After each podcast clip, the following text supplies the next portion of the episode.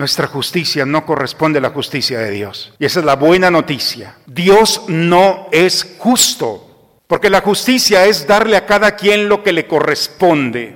Y Dios no nos da lo que nos corresponde, nos da más de lo que nos corresponde.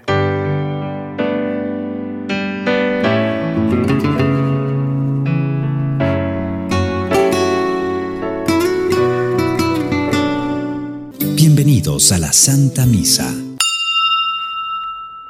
El Señor esté con ustedes, hermanos. Proclamación del Santo Evangelio según San Lucas. En aquel tiempo se acercaban a Jesús los publicanos y los pecadores para escucharlo, por lo cual los fariseos y los escribas murmuraban entre sí, Este recibe a los pecadores y come con ellos. Jesús les dijo entonces esta parábola. Un hombre tenía dos hijos y el menor de ellos le dijo a su padre, Padre, dame la parte de la herencia que me toca. Y él les repartió los bienes. No muchos días después el hijo menor, juntando todo lo suyo, se fue a un país lejano y allá derrochó su fortuna, viviendo de una manera disoluta. Después de malgastarlo todo, sobrevino en aquella región una gran hambre y él empezó a pasar necesidad. Entonces fue a pedirle trabajo a un habitante de aquel país, el cual lo mandó a sus campos a cuidar cerdos. Tenía ganas de hartarse con las bellotas que comían los cerdos, pero no lo dejaban que se las comiera. Se puso entonces a reflexionar y se dijo, ¿cuántos trabajadores en casa de mi padre tienen pan de sobra y yo aquí me estoy muriendo de hambre? Me levantaré, volveré a mi padre y le diré, Padre, he pecado contra el cielo y contra ti. Ya no merezco llamarme hijo tuyo, recíbeme como uno de tus trabajadores. Enseguida se puso en camino hacia la casa de su padre. Estaba todavía lejos cuando su padre lo vio y se enterneció profundamente. Corrió hacia él y echándole los brazos al cuello lo cubrió de besos. El muchacho le dijo, Padre, he pecado contra el cielo y contra ti, ya no merezco llamarme hijo tuyo. Pero el padre le dijo a sus criados, pronto traigan la túnica más rica y vístansela. Póngale un anillo en el dedo y sandalias en los pies. Traigan el becerro gordo y mátenlo. Comamos y hagamos una fiesta porque este hijo mío estaba muerto y ha vuelto a la vida. Estaba perdido y lo hemos encontrado. Y empezó el banquete. El hijo mayor estaba en el campo y al volver cuando se acercó a la casa oyó la música y los cantos. Entonces llamó a uno de los criados y le preguntó qué pasaba. Este le contestó, tu hermano ha regresado y tu padre mandó matar el becerro gordo por haberlo recobrado sano y salvo. El hermano mayor se enojó y no quería entrar. Salió entonces el padre y le rogó que entrara, pero él le replicó, hace tanto tiempo que te sirvo sin desobedecer jamás una orden tuya y tú no me has dado nunca ni un cabrito para comérmelo con mis amigos. Pero eso sí, viene ese hijo tuyo que desfilfarró tus bienes con malas mujeres y tú mandas matar el becerro gordo. El padre repuso, hijo, tú siempre estás conmigo y todo lo mío es tuyo. Pero era necesario hacer fiesta y regocijarnos porque este hermano tuyo estaba muerto y ha vuelto a la vida. Estaba perdido y lo hemos encontrado. Palabra del Señor. Hoy, hermanos, hemos escuchado una obra maestra maravillosa de, que nos ofrece el Evangelio de Lucas, el llamado Hijo Pródigo. Creo que todos hemos escuchado. Pero el libro 15, libro quinto, este capítulo, son parábolas que hablan de una experiencia humana de lo perdido, de la experiencia de perder y de perdernos. Creo que todos en algún momento hemos vivido, o si no, en algún momento lo viviremos, momentos en los que hay acontecimientos en los que hay una pérdida, un ser amado, la salud, una circunstancia especialmente un ser amado. Como todos los sentimientos llega y llegamos a experimentar la conmoción, ese momento del impacto en el que no entramos a lo que estamos viviendo y se rasga en nosotros algo muy interior. Lo he vivido como sacerdote muchas veces acompañando a nuestros seres queridos. Y puede aparecer la negación. No, no puedo vivir esto, no puede ser cierto. Y viene el enojo y vienen todos los sentimientos que se suman hasta el grado muchas veces de la culpa, de yo tuve la culpa de esto cuando han sido circunstancias. Todas las pérdidas, hermanos, se pueden resolver, todas. Cuando hemos perdido un ser querido, em, a ver, los, hay un niño llorando, es que tenemos un espacio privilegiado para los niños, no se vaya, ahorita lo, la, acompaño.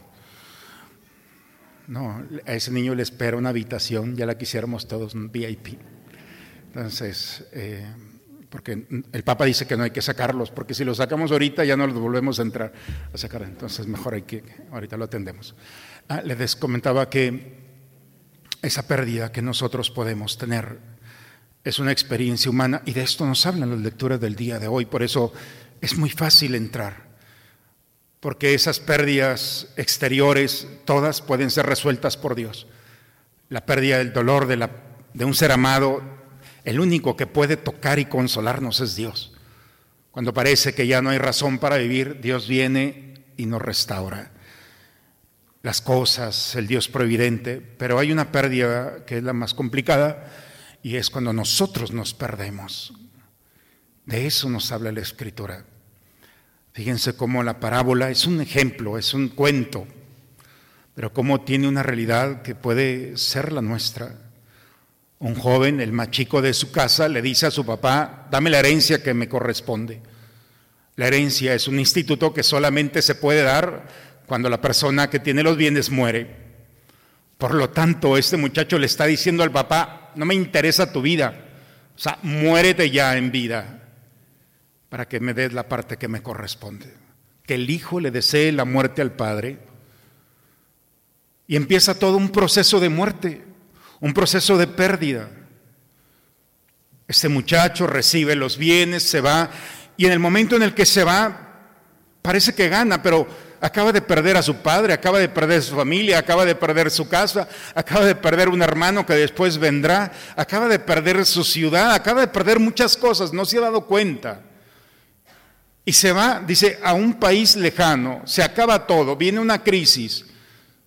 Y llega el momento en el que tiene que pedir trabajo a un extranjero y lo manda a cuidar cerdos. Eso para nosotros es bueno, pero el cerdo es el animal impuro para el judío, es decir, en el, peor escenario lo está viviendo este muchacho. Está trabajando para un extranjero, está trabajando cuidando cerdos y quiere comerse la comida, del cerdo, las bellotas. Llega a tal grado que está al nivel del cerdo, su aroma, toda su vida. Y en ese momento, cuando parece que ya no hay nada que hacer, una luz aparece en su interior. ¿Qué estoy haciendo aquí? En casa de mi padre hay trabajadores que tienen lo suficiente comida. Me levantaré, volveré a mi padre y le diré, Padre, he pecado contra el cielo, contra ti, no merezco llamarme hijo tuyo. Recíbeme como uno de tus trabajadores. Es que este muchacho se levanta. Ese levantarse cambia la historia. No sabemos lo que pasó desde ese momento, cuántas horas o días pasaron desde esa intención que nadie le quitó para volver a la casa del Padre. Sé que cuando iba llegando todavía no entraba, pero seguramente el papá todos los días salía para ver si el hijo llegaba. Ese día salió, lo vio que viene. Dice que el papá salió a abrazarlo, lo llena de besos. vean cómo el escritor sagrado nos pinta este escenario. Lo abraza, lo llena de besos, le dice a los sirvientes, traigan una túnica, pónganle un anillo, pónganle sandalias. La túnica significa pertenencia. El anillo, hablar en el nombre los reyes, sellaban los edictos con cera y el anillo y el príncipe podía hacer lo mismo. Le estaba diciendo, este es mi hijo, puede hablar en mi nombre. Póngale sandalias. La sandalia es la característica de la dignidad humana. Ningún ser utiliza sandalias, solamente el hombre. En la misa de los niños me dice un niño, el gato con botas. El Bueno, ese es un tema aparte. Nunca les voy a ganar a los niños, pero espero que en esta misa no. Pero las sandalias es signo de la dignidad. Este hombre estaba perdido, no sabía qué familia, no hablaba ni siquiera su nombre y ahora resulta que va a hablar el nombre del papá. Y recupera, no eres un animal cualquiera, eres mi hijo. Y le pone sandalias y le da la dignidad que ese muchacho, toda la pérdida que había buscado, y empieza el gran banquete. El hermano mayor llega, le pregunta a un sirviente qué está pasando, tu hermano regresó, tu padre ha creado y eh, hizo una gran fiesta, mató el becerro gordo, no cualquier becerro, el becerro gordo. Se molesta, ¿cómo puede ser posible? El papá tiene que salir, imaginemos el escenario, papá sale, le dice, hijo, pásale. ¿Cómo puede ser posible? Este hermano, hijo tuyo, gastó todo de una manera disoluta y ahora resulta que viene y tú le haces una gran fiesta, hijo, este hijo mío estaba perdido, lo hemos encontrado. Estaba muerto, ha vuelto a la vida. Hermanos, no es justo, no es justo que un muchacho que le deseó la vida a su papá, que se gastó el dinero que no era suyo, de una manera disoluta, no es justo que después de todo lo que hizo regrese y reciba el abrazo del papá. O si es justo, díganme. Estoy de acuerdo en el hijo mayor que le dijo al papá, oye, yo he estado aquí siempre, he obedecido, tú ni siquiera, pero viene este hijo tuyo que estaba perdido y ahora como si nada. Está, es justo. Por eso, hermanos, nuestra justicia no corresponde a la justicia de Dios. Y esa es la buena noticia. Dios no es justo. Porque la justicia es darle a cada quien lo que le corresponde. Y Dios no nos da lo que nos corresponde, nos da más de lo que nos corresponde. No le importa lo que hayamos hecho. Y si nosotros ponemos categorías humanas, Dios nos dice lo mismo que le dijo al profeta Oseas soy Dios, no soy un hombre, no pienso como tú. Y por eso es el escándalo de este Dios que no le importa que nos hayamos alejado, que le hayamos dicho que no queríamos que estuviera con nosotros, o, quizá lo, le hemos dicho que está muerto para nosotros. Nuestra historia, hermanos, puede estar etiquetada por los demás como el hijo pródigo o como nosotros mismos, como el, hermano mayor o nosotros mismos. La sorpresa es que nadie está perdido. Nadie. Ese es el escándalo del amor. Por eso en la Eucaristía decimos, por mi culpa, por mi culpa, por mi grande, por mi culpa, no es la culpa de los demás. Cuando nosotros en un momento de nuestra vida le decimos a Dios lo mismo que el Hijo pródigo, me equivoqué, me levantaré, volveré a mi Padre. Este muchacho iba con todo el discurso. Al papá no le interesa el discurso, lo abrazó, lo besó y lo revistió. Te puedes aprender el discurso que tú quieras, pero no es necesario. Porque el Dios del escándalo que desconcierta con una abundante misericordia, lo único que quiere es volvernos a abrazar, recuperar en nosotros nuestra identidad y volver nuevamente a hablar en su nombre. El único que puede despertar en nosotros esa voz interior para volver al Padre y sostenerse es el Señor. Lo hemos escuchado en la segunda lectura bellamente, Pablo los Corintios. El único que puede hacer renacer en nosotros la luz que nosotros hemos quitado y rechazado. El único que puede encender en nosotros, levantarnos y volver a, a Él porque nuestras propias fuerzas es imposible, es el Señor. Por eso, hermanos, el enemigo con sus estrategias crea en nosotros con su arma poderosa que tiene, que es el desaliento. Ya no hay nada que hacer. Estoy perdido o perdida. O él está perdido o perdida, porque a veces es más fácil juzgar al otro. Pues estamos equivocados. Esa es la buena noticia. El libro, quinto, el libro decimoquinto del libro de Lucas es una lógica totalmente diferente. Nadie está perdido. Lo único que el Señor nos invita a hacer, la humildad para decir, me equivoqué. Volveré a mi Padre y eso es suficiente para que el Padre salga, porque ha salido ya a encontrarnos en nuestro camino. Se le llama en teología ser en redención. Nadie está perdido. El Señor ha venido a buscarte cuando tú te alejaste y está esperando el momento en el que te levantes y digas, basta. No prolonguemos, hermanos, nuestros escenarios lejanos al Señor. El tiempo de la cuaresma es un tiempo propicio para dar un paso, un paso que nosotros no podemos dar, pero que Dios, con su infinita misericordia y compasión, puede hacer que lo demos. Se le llama Pascua. La primera lectura el día de hoy nos dice, que el Señor ha creado en su pueblo la fuerza que ellos no tenían de vivir la Pascua.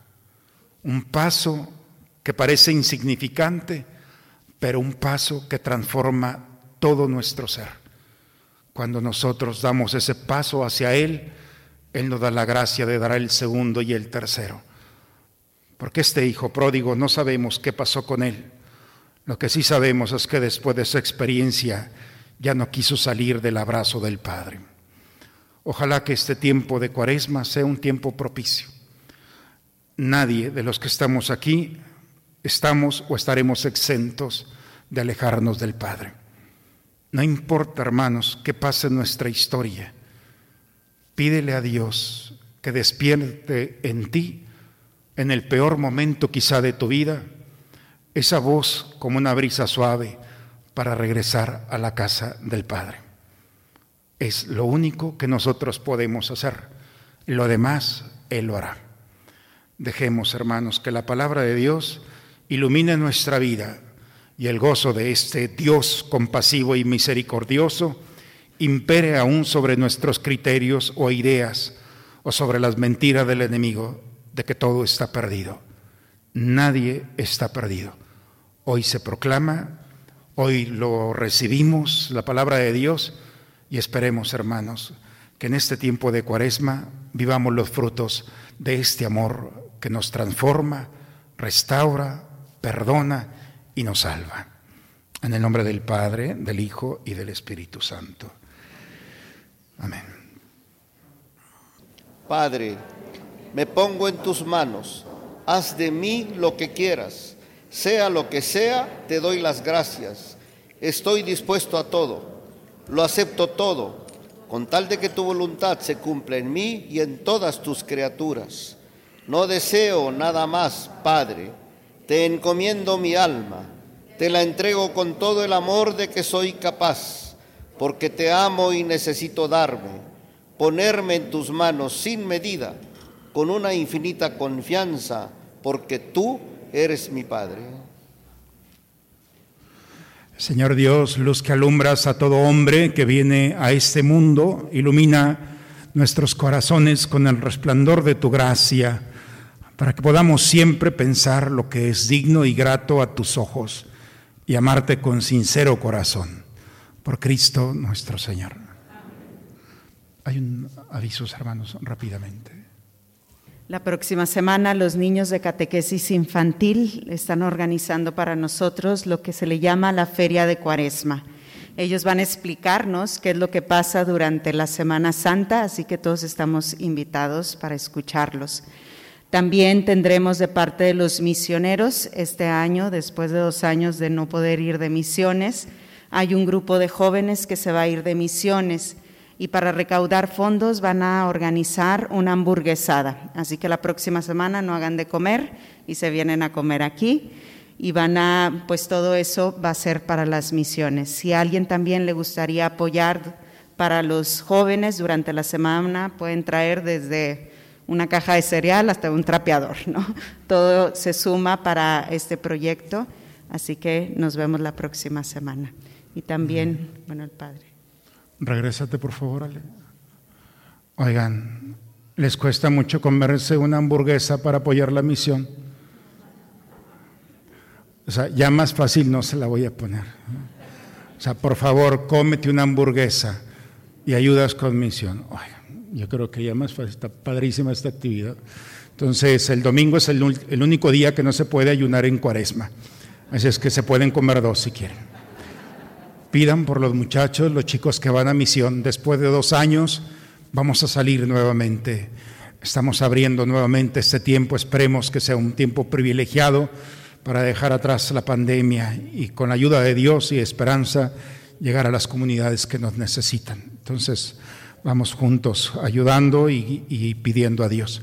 La próxima semana, hermanos, bueno, ya esta semana, perdón, a partir del martes, tenemos las pláticas espirituales, los ejercicios espirituales, eh, de siete y media a ocho y media. Eh, los va a dar el padre Roberto Leza y los invitamos a participar y hacer extensivo este momento. Dicen que música sin silencio es ruido y así nosotros también. Si no ponemos un alto cada tiempo, solamente ruido lo que traemos en el corazón, en la mente y en nuestras palabras. La liturgia, hermanos, en este domingo se le llama la liturgia el día, el domingo de la alegría, el átere. Ojalá que el día de hoy la palabra de Dios te haya dado una caricia para darte cuenta que si tú creías que estabas perdido o perdida, te equivocaste. Nadie está perdido. Dios ha salido a nuestro encuentro. Dígame si no es una maravilla este Dios. Es el Dios en el que confiamos, hermanos, y nos desconcierta tanto amor y compasión. Ojalá que siempre rija en nosotros esta idea, esta certeza, para aplicarla en nuestra vida, pero también aplicarla en la vida de los demás, porque a veces andamos condenando a todo mundo y eso no es de Dios. El Señor esté con ustedes, hermanos. La bendición de Dios Todopoderoso, Padre, Hijo y Espíritu Santo, descienda sobre ustedes, sobre sus familias y permanezca siempre. Vayamos, hermanos, con alegría a vivir este encuentro y dar testimonio de él. La misa ha terminado. Muy bonita semana para todos, hermanos.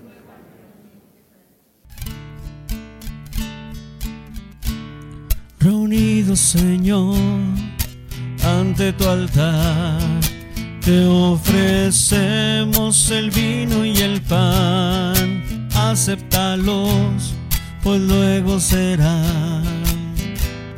Tu cuerpo y sangre, Señor, reunidos, Señor, ante tu altar. Te ofrecemos el vino y el pan, acéptalos, pues luego serán tu sangre, Señor,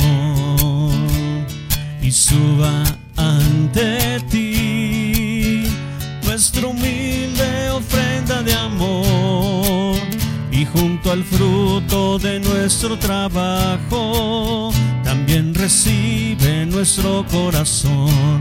Reunido, Señor, ante tu altar te ofrecemos el vino y el pan, acéptalos, pues luego serán tu cuerpo y sangre, Señor.